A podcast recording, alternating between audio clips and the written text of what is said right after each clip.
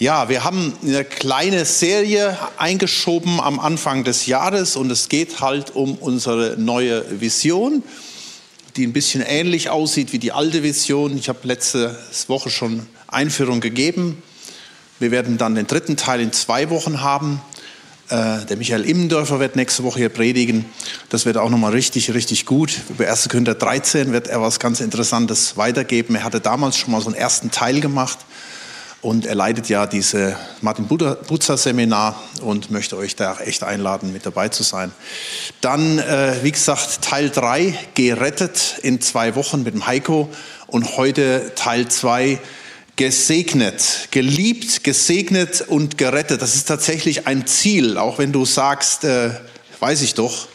Äh, ich glaube, so richtig im Herzen haben wir das teilweise noch nicht richtig kapiert. Ja, vielleicht auch jetzt so im Laufe ähm, der Zeit, die wir jetzt haben. Wir hatten uns letzte Woche die Hanna angeschaut aus 1. Samuel Kapitel 1.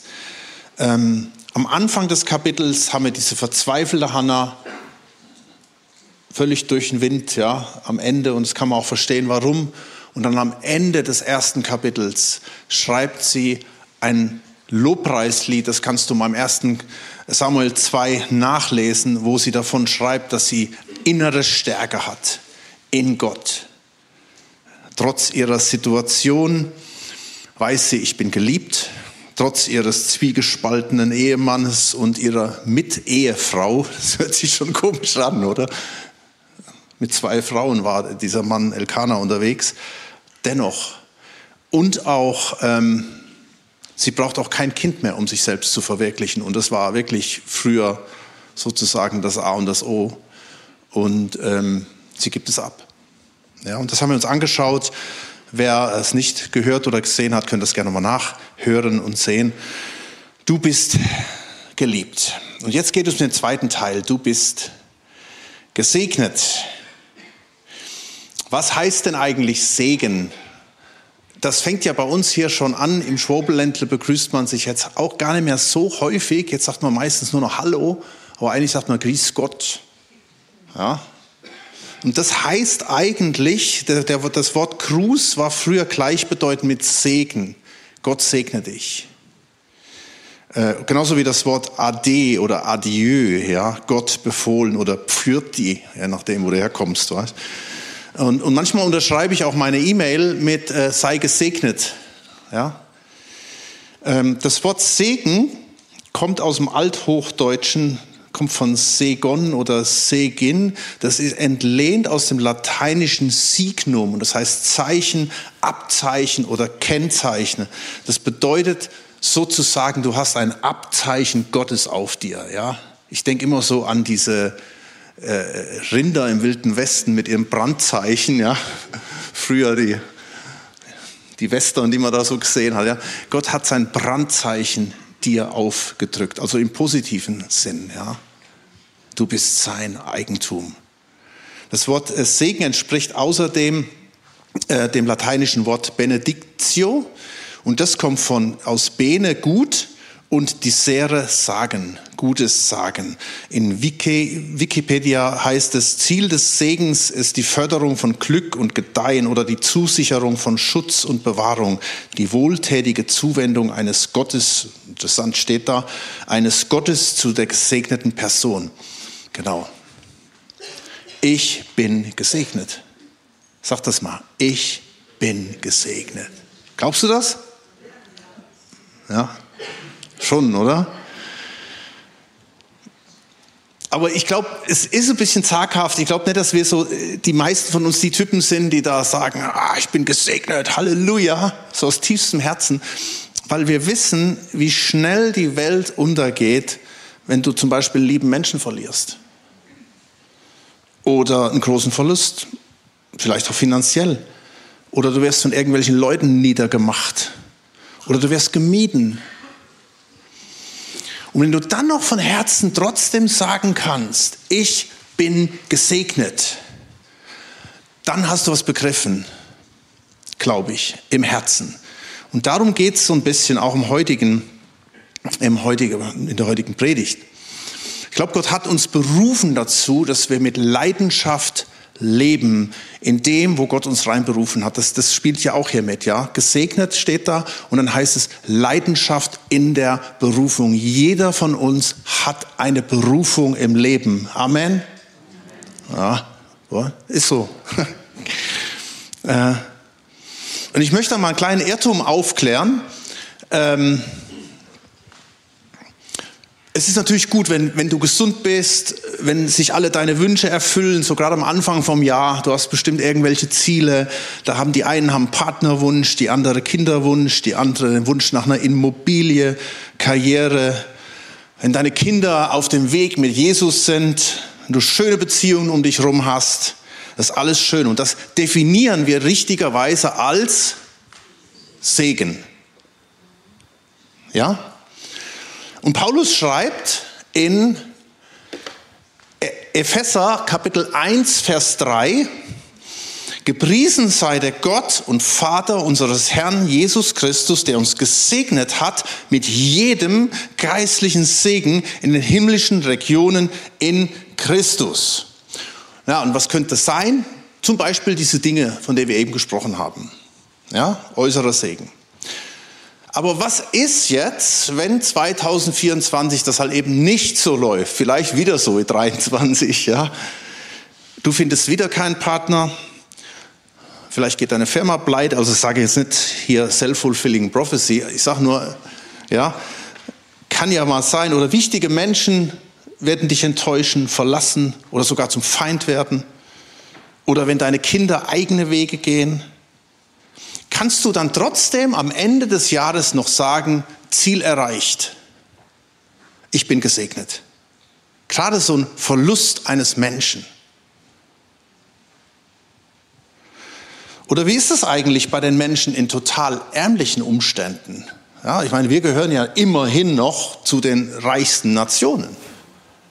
Es gibt ja viele, viele Menschen, denen geht es nicht so. Hier unsere Missionare, die schaffen überwiegend mit armen Menschen zusammen. Das sind diese Missionare, die wir haben, die ja wirklich nicht die Reichsten sind, kann ich euch echt sagen. Aber da gehören sie eher noch zu den Reichen. Was ist denn mit denen? Können die auch sagen, ich bin gesegnet? Oder Menschen, die verfolgt werden. Hey, wir gehören zu den wenigen auch weltweit, die das nicht, keine Verfolgung erleben. Was sagen die denn? Können die sich so ein Jahresziel stecken und sagen, oh, unser Jahresziel 2024, dass wir einfach sagen können, wir sind gesegnet? Ich sage ja. Und das Interessante, ich, ich möchte euch, ich habe so überlegt, hm, welche Person könnte man denn heute so bringen, wo man das nochmal so ein bisschen illustrieren könnte. Ähm, und da ist mir der Autor eingefallen, diesen Satzes, den wir da oben lesen der halt sagt, gepriesen sei der Gott und Vater unseres Herrn Jesus Christus, der uns gesegnet hat mit jedem geistlichen Segen in den himmlischen Regionen in Christus. Das steht wo? Im Epheserbrief. Weiß jemand, wo Paulus diesen Epheserbrief geschrieben hat? Im Knast, genau, im Gefängnis. Die waren damals nicht so wie bei uns, die Gefängnis. Ja. Äh, er hat auch keinen Psychologen an der Seite gehabt und äh, der ihm da geholfen hatte, keine Ahnung. Auf jeden Fall war das schon ganz, ganz widrig. Paulus schreibt teilweise, war er auch mega allein gewesen, er musste frieren, also es ging ihm echt nicht gut. Und jetzt schreibt er diesen Epheserbrief und fängt diesen Epheserbrief an genau mit diesem Satz. Das ist echt krass.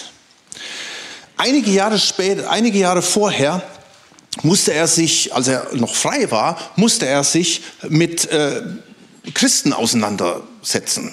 Ihr kennt ja Korinther, oder? Die Korintherbriefe. Erste Korinther haben wir schon mal gelehrt, zweite Korinther noch nicht. Und, und da steht einiges äh, ziemlich Wirres drin, sage ich mal.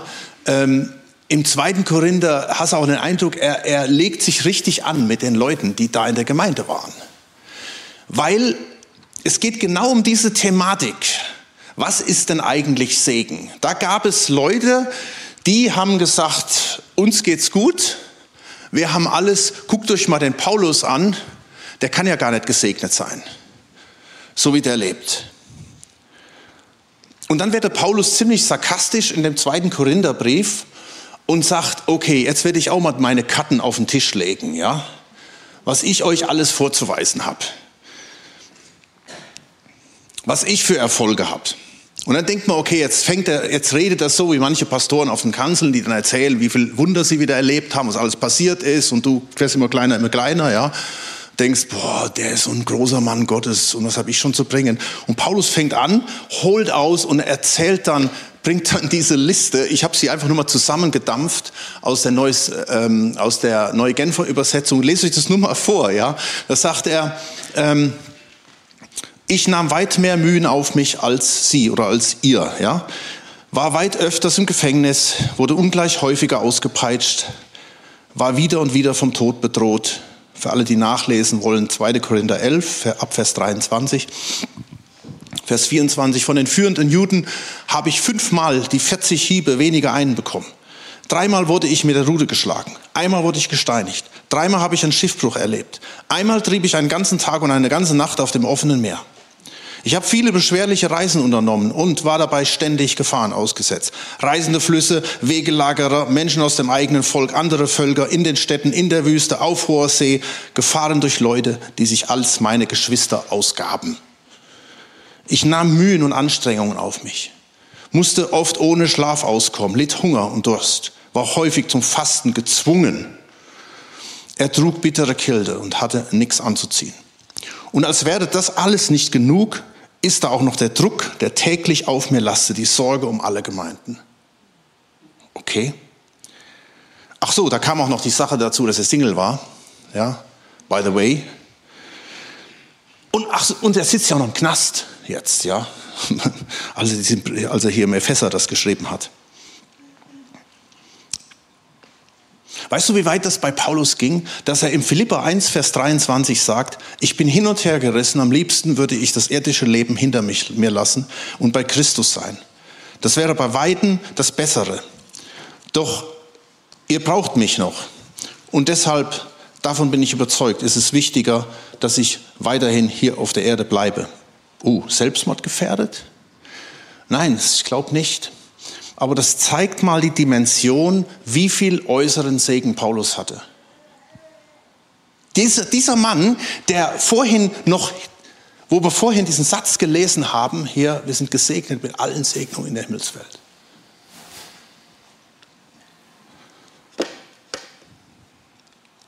Guck mal, wenn du das mal gegenüberstellst. Stimmt da irgendwas nicht? Und ich glaube, das ist das Geheimnis. Er sagt an einer Stelle Folgendes. Er sagt im Galater 2, Vers 16, weil ihr, weil wir oder ich, sagen wir mal so, weil ich erkannt habe, dass der Mensch nicht aus Werke des Gesetzes gerechtfertigt wird, sondern durch den Glauben an Jesus Christus. Man könnte das auch Gesetzmäßigkeit äh, nennen. Paulus hatte früher die Gesetzmäßigkeit, wie wir die auch alle haben, in der Regel nämlich ständig Leuten irgendwas beweisen zu müssen, sich zu vergleichen, Erfolge nachzuweisen, zu sagen, guck mal, wie gut es mir geht, ich bin gesegnet. Ja? Paulus hat dann auch immer seine Karten ausgepackt. Mein Haus, mein Pferd, mein geistliches Amt, meine Skalps von Christen, ja, das war sein, sein Ding, das muss man überlegen, ja. Der hat nachgewiesen, wie viele Christen er umgebracht hat. Der war so fanatisch, um zu zeigen, ich bin der Beste. Und er war wirklich gut. Er, er erzählt das auch an einer anderen Stelle. Er sagte, hey, jetzt will ich mal, jetzt will ich mal wirklich mal sagen, was ich für Leistung gebracht habe. Und er wurde hingestellt als Gesegneter. Also schon richtig krass, was er da bringt. Aber jetzt schreibt er dann weiter, jetzt habe ich ein anderes Gesetz in mir. Und dieses andere Gesetz lautet, Galater 2, Vers 20, jetzt lebe nicht mehr ich, oder nicht mehr ich bin es, der lebt, nein, Christus lebt in mir. Und solange ich noch dieses irdische Leben habe, lebe ich im Glauben an den Sohn Gottes, der mir seine Liebe erwiesen hat und sich selbst für mich hingegeben hat. Merkt ihr was? Da kommt wieder Teil 1 unserer äh, Vision. Da heißt es, der mir seine Liebe erwiesen hat. Ich bin geliebt. Ich bin geliebt. Ey, und ihr Korinther, ihr könnt noch so lästern über mich mich noch so in schlechtes Licht reinstellen. Und dann 2. Korinther, ich lege doch mal eine Schippe drauf und ich erzähle euch noch mehr, ja, was ich eigentlich für ein Loser bin. Ich habe das erlebt und dies erlebt und jenes erlebt. Aber ich weiß, ich bin geliebt.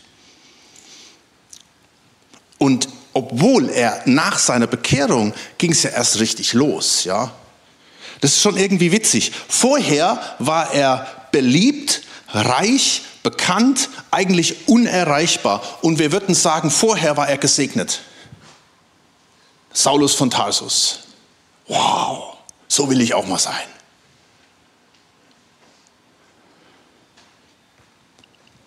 Mit einer großen Leidenschaft in seiner Berufung.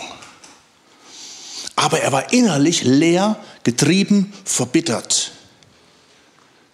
Jesus zeigt ihm das Problem, als Jesus ihn überführt. Apostelgeschichte Kapitel 9. Und er sagt mir, sagt Jesus, begegnet ihm und äh, als er da im Dreck liegt und sagt, hey Saulus, es wird dir doch schwer, oder? Gegen den Stachel auszuschlagen. Ich finde das so eine interessante Bezeichnung. Überleg dir, hau mal, es ist immer ein Stachel und mit der Faust und hau mal gegen den Stachel. Äußerlich gesegnet, innerlich verbittert. Ja, das war, das war der alte Saulus. Und ich glaube, bei manchen ist es all eben auch so. Nach außen sieht es gut aus, aber innen ganz anders. Und jetzt hat sich das Blatt geändert, gewendet. Äußerlich war er alles andere als gesegnet, ja, aber innerlich sitzt er im Knast in diesem Loch, kann eigentlich nur auf den Tod warten und sagt, gepriesen sei der Gott und Vater unseres Herrn Jesus Christus, der mich gesegnet hat mit jedem geistlichen Segen in den himmlischen Regionen in Christus, obwohl er so viel durchmachen muss. Oder soll ich vielleicht sagen, weil er so viel durchmachen musste? Einmal wird er so verprügelt. Wir haben das damals in der Apostelgeschichte uns angeschaut. Er wird so zusammengeklopft, dass er praktisch klinisch tot ist. Ich weiß nicht, ob ihr noch die Geschichte kennt. Da haben wir damals drüber äh, gesprochen. Und dann stehen die um ihn rum und gucken, sind völlig verzweifelt. Plötzlich wacht er auf, dieser zusammengeprügelte Saulus, blutig, steht auf, geht zurück in die Stadt und predigt weiter. Du denkst, was geht denn da ab? Und du hast den Eindruck, er gibt noch mal mehr Gas. Ja, vielleicht hat ihn ein Stein irgendwie zu fest getroffen da oben. Ja, das da das so ganz stimmt. Nein, da ist was passiert. Und wir haben damals, als wir darüber gelehrt haben, viele Gelehrte sagen das, äh, dass er wie so klinisch tot war und vermutlich in dieser Zeit eine Begegnung mit Gott hatte, die er jetzt wieder auspackt im zweiten Korinther, wo es um diese Superapostel ging, die ihn da äh, ins Licht, in, in Schatten stellen wollen. Ähm, er sagt zum Beispiel in 2. Korinther 11, Vers 5, denn ich meine, dass ich jenen bedeutenden, und tatsächlich gibt es eine Übersetzung, da heißt es, jenen Superapostel in nichts nachstehe. Ja? Da gab es so Typen, ja. Boah, da guckte jeder nur hoch. Ja, alles super, alles glänzte. Und da steht der kleine Paulus da, ja. Und er sagte, hey, ich stehe denn überhaupt nichts nach. Ich muss mich nicht hinter euch verstecken. Ich habe es gar nicht nötig, mich beweisen zu müssen. Vers 18. Da so viele von euch sich mit ihren Vorzügen und Leistungen rühmen, will auch ich jetzt in dieser Art von Rühmen einstimmen. Und dann erzählt ihnen Paulus eine Begebenheit, die vermutlich an jenen tiefsten Punkt seines Lebens, wo er da angekommen war, wo er eigentlich tot war, äh, das sagt er im 2. Korinther 12, Vers 1, ich bin wie gesagt gezwungen, mich selbst zu rühmen. Eigenlob nützt zwar nichts, trotzdem will ich nun auch auf Visionen, Offenbarungen von Seiten des Herrn zu sprechen kommen. Und dann erzählt er diese Begebenheit. Ich kenne einen Menschen, der zu Christus gehört und der, es ist jetzt 14 Jahre her, bis in den dritten Himmel versetzt wurde. Ja, er sagt das ganz, ganz bewusst. Ich kenne einen Menschen da, ich kenne da jemand. Das war natürlich er. Mm. Ob er dabei in seinem Körper war, weiß ich nicht. Ob er außerhalb seines Körpers war, weiß ich auch genauso wenig. Gott allein weiß es. Auf jeden Fall weiß ich, dass der Betreffende ins Paradies versetzt wurde. Ob in seinem Körper oder nicht in seinem Körper, weiß ich, wie gesagt, nicht. Ich finde die Übersetzung hier so gut. Nur Gott weiß es. Und dass er dort geheimnisvolle Worte hörte. Worte, die auszusprechen einem Menschen nicht zusteht. Und ich finde das so gut am tiefsten Punkt seines Lebens, wo, er richtig am Boden war, im Dreck, in seinem Blut, am tiefsten Punkt, erlebt er die größte Begegnung mit Gott. Wenn es dann so war, dass es genau da hier gewesen ist. Ja, wie gesagt, wir wissen das nicht mit Sicherheit, aber wir interpretieren das. Und dass er sagen kann, und darum bin ich gesegnet. Denn je länger Menschen auf mir rumkloppen, ja, je mieser die Umstände sind, umso mehr weiß ich, a, ich bin geliebt und b, ich bin gesegnet. Und darum, Vers 7, ich verzichte darauf, auf Eigenlob, weil diese Offenbarung etwas ganz Außergewöhnliches darstellen. Mit anderen Worten, ich habe es nicht mehr nötig, mich beweisen zu müssen. Ich muss niemandem was beweisen. Mit all den vermeintlichen Segnungen im Leben. Und selbst wenn ich wieder und wieder eins auf die Rübe bekomme. Ja, Paulus redet von irgendwelchen Schwachheiten dann in seinem Fleisch, da streiten dann auch die Gelehrten drüber, was das wohl war. Und dann sagt er im Vers 9, und das ist dann das letzte von Paulus, im Vers 9, doch der Herr hat zu mir gesagt, bei all dem, das ist so seine Conclusion, sein, seine Summe von dem Ganzen, ja, diesen Disput mit diesen Superaposteln, wo er sich dann im zweiten Korinther darüber auslässt und er sagt, bei all dem, hat der Herr zu mir gesagt, meine Gnade ist alles, was du brauchst, denn meine Kraft kommt gerade in der, in deiner Schwachheit zur Auswirkung. Daher, sagt er, daher will ich mich nun mit größter Freude, mit Leidenschaft und mehr als alles andere meiner Schwachheiten drüben, weil dann die Kraft von Christus in mir wohnt. Ja, ich kann von ganzem Herzen, mit ganzer Leidenschaft, mit ganzer Seele akzeptieren, dass ich wegen Christus mit Schwachheiten leben, Misshandlungen, Nöten, Verfolgung, Bedrängnisse ertragen muss und kann. Denn gerade dann, wenn ich schwach bin, bin ich stark. Das ist das Prinzip aus seiner Berufung. Und das ist so mega stark. Und jetzt kann man, kann man sich vorstellen, egal was jetzt kommt, egal, was soll denn da noch kommen? Was soll denn, was soll der Teufel da noch aus seiner Mottenkiste rausholen? Der verzweifelt ja schon schier. Der kann nichts machen. Weil Paulus weiß, ich bin in Christus. Und wenn ich wieder eins auf den Deckel kriege und je mehr, umso stärker wird die Gegenwart Gottes da sein. Die ich vielleicht nicht immer fühle, aber sie ist da. Weil er weiß, ich bin gesegnet. Wenn du das drin hast, und ich glaube, das ist ein, merkt ihr, da kommen wir zum Ziel, zum Jahresziel 2024, dass du, du weißt es, wie ich, wie wir, ja, da passiert irgendwas, bin ich wieder am Boden, emotional. Und ich glaube, das ist ein mega Ziel, am Jahresende sagen zu können, und die Zeiten werden halt nicht besser, die Umstände. Und sagen zu können, hey, egal was auch immer passiert, ich bin gesegnet. Ich bin gesegnet. Und Paulus sagt, selbst wenn ich sterben werde, das ist noch besser, dann bin ich im Himmel. Ah, Teufel, und? Was hast du denn noch alles vor? Versteht ihr? Da hinzukommen. Das kann echt ein Jahresziel sein. Und dann kann der Teufel alles Mögliche. Er kann dir, ich sag's mal so, salopp, er kann dir in die Fresse hauen. Es wird nichts passieren. Weil er ist da.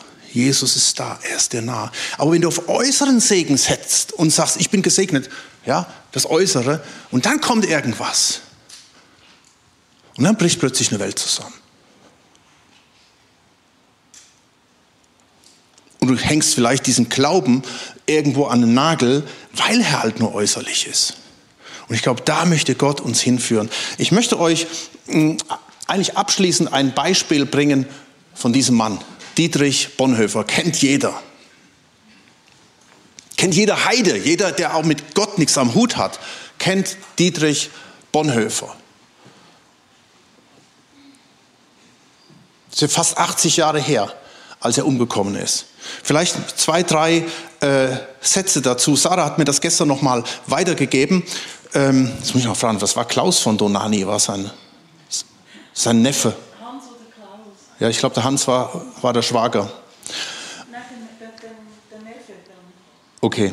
Weil Donanis Mutter war die Schwester von Bonhoeffer. Gut, habt es verstanden.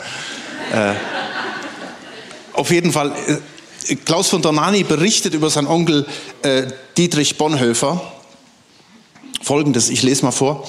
Die Gestapo nahm den 38-jährigen Dietrich Bonhoeffer fest als persönlichen Gefangenen des Führers. Das war sein Ehrentitel. Ein Grund seines Widerstandes war übrigens, waren übrigens die Juden gewesen. Ja? Ähm, er hat, es heißt von ihm, das habe ich rausgeholt, Bonhoeffer warnte die Kirche von den Juden wie von Israel als Gottesvolk sich abzuwenden. Zitat, weil Gott noch nicht mit ihnen fertig ist. Jeder neue Versuch, die Judenfrage zu lösen, scheitert an der heilsgeschichtlichen Bedeutung dieses Volkes. Krass, oder? Hey Leute, das ist auch was für uns heute. Nur mal so, by the way. In seiner Todeszelle schrieb er an seine Verlobte am 19. Dezember 1944 ähm, einen Weihnachtsgruß. Und dieser Weihnachtsgruß war nichts Geringeres als das Lied, ich zitiere das mal, von guten Mächten, wunderbar geborgen. Erwarten wir getrost, was kommen mag. Gott ist mit uns am Abend und am Morgen und ganz gewiss an jedem neuen Tag. Er hätte sich nie träumen lassen, dass das das bekannteste äh, Kirchenlied sein wird der Zukunft, dass das auf jeder, fast auf jeder Beerdigung gesungen wird. Er hat es eigentlich nur als Gruß geschrieben an seine Verlobte, die er nie heiraten konnte, ja, weil er halt im Knast saß und auf seinen Tod wartete. Sein Gedicht voran stellte der Märtyrer noch diese Zeilen. Es ist, als ob die Seele in der Einsamkeit Organe ausbildet, die wir im Alltag kaum kennen, so habe ich mich noch keinen Augenblick allein und verlassen gefühlt. Es ist ein großes, unsichtbares Reich, in dem man lebt und an dessen Realität man keinen Zweifel hat. Ein Mann, der gesegnet ist in seiner Berufung.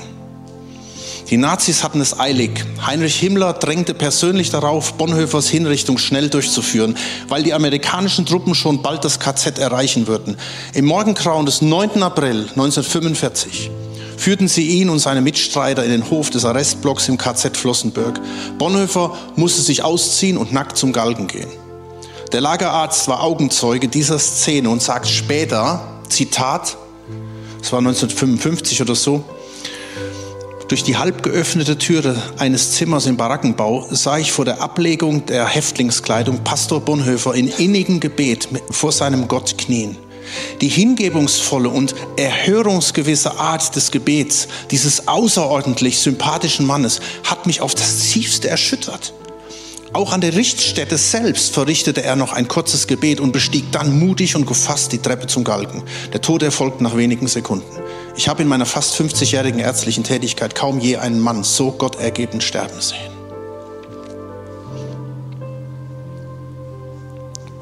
Ich erzähle euch diese ganzen Geschichten jetzt nicht von Bonhoeffer und von, von Paulus, um hier irgendein so dunkles Bild zu malen, sondern einfach zu sagen, wow, ich wünsche mir das. Ich wünsche mir das so sehr, weil es gibt so viele Momente, da äh, denke ich wieder, oh, ich bin nicht gesegnet. Ah, warum, warum, geht, warum hat der und die das und ich nicht? Und ich glaube, Gott will uns dahin bringen. Und dann merken wir diesen tiefsten Punkt, wo Paulus war, diesen tiefsten Punkt, wo Bonhoeffer war und die an diesem Punkt sind und so eine starke Gegenwart Gottes erleben. Und kurz vor seinem Tod schreibt er dieses Lied mal eben runter, was so eine Inspiration ist mit den vielen, vielen Strophen. Und das ist ein Jahresziel, dahin zu kommen.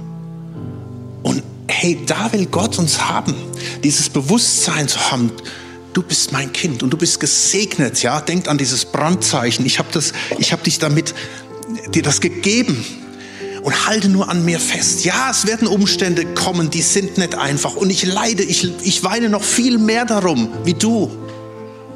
Und ich, ja, du wirst Punkte haben in deinem Leben, wo du sagst, Gott, wie kannst du das zulassen? Ich werde es dir erklären, irgendwann im Himmel. Ich werde das und du wirst es verstehen.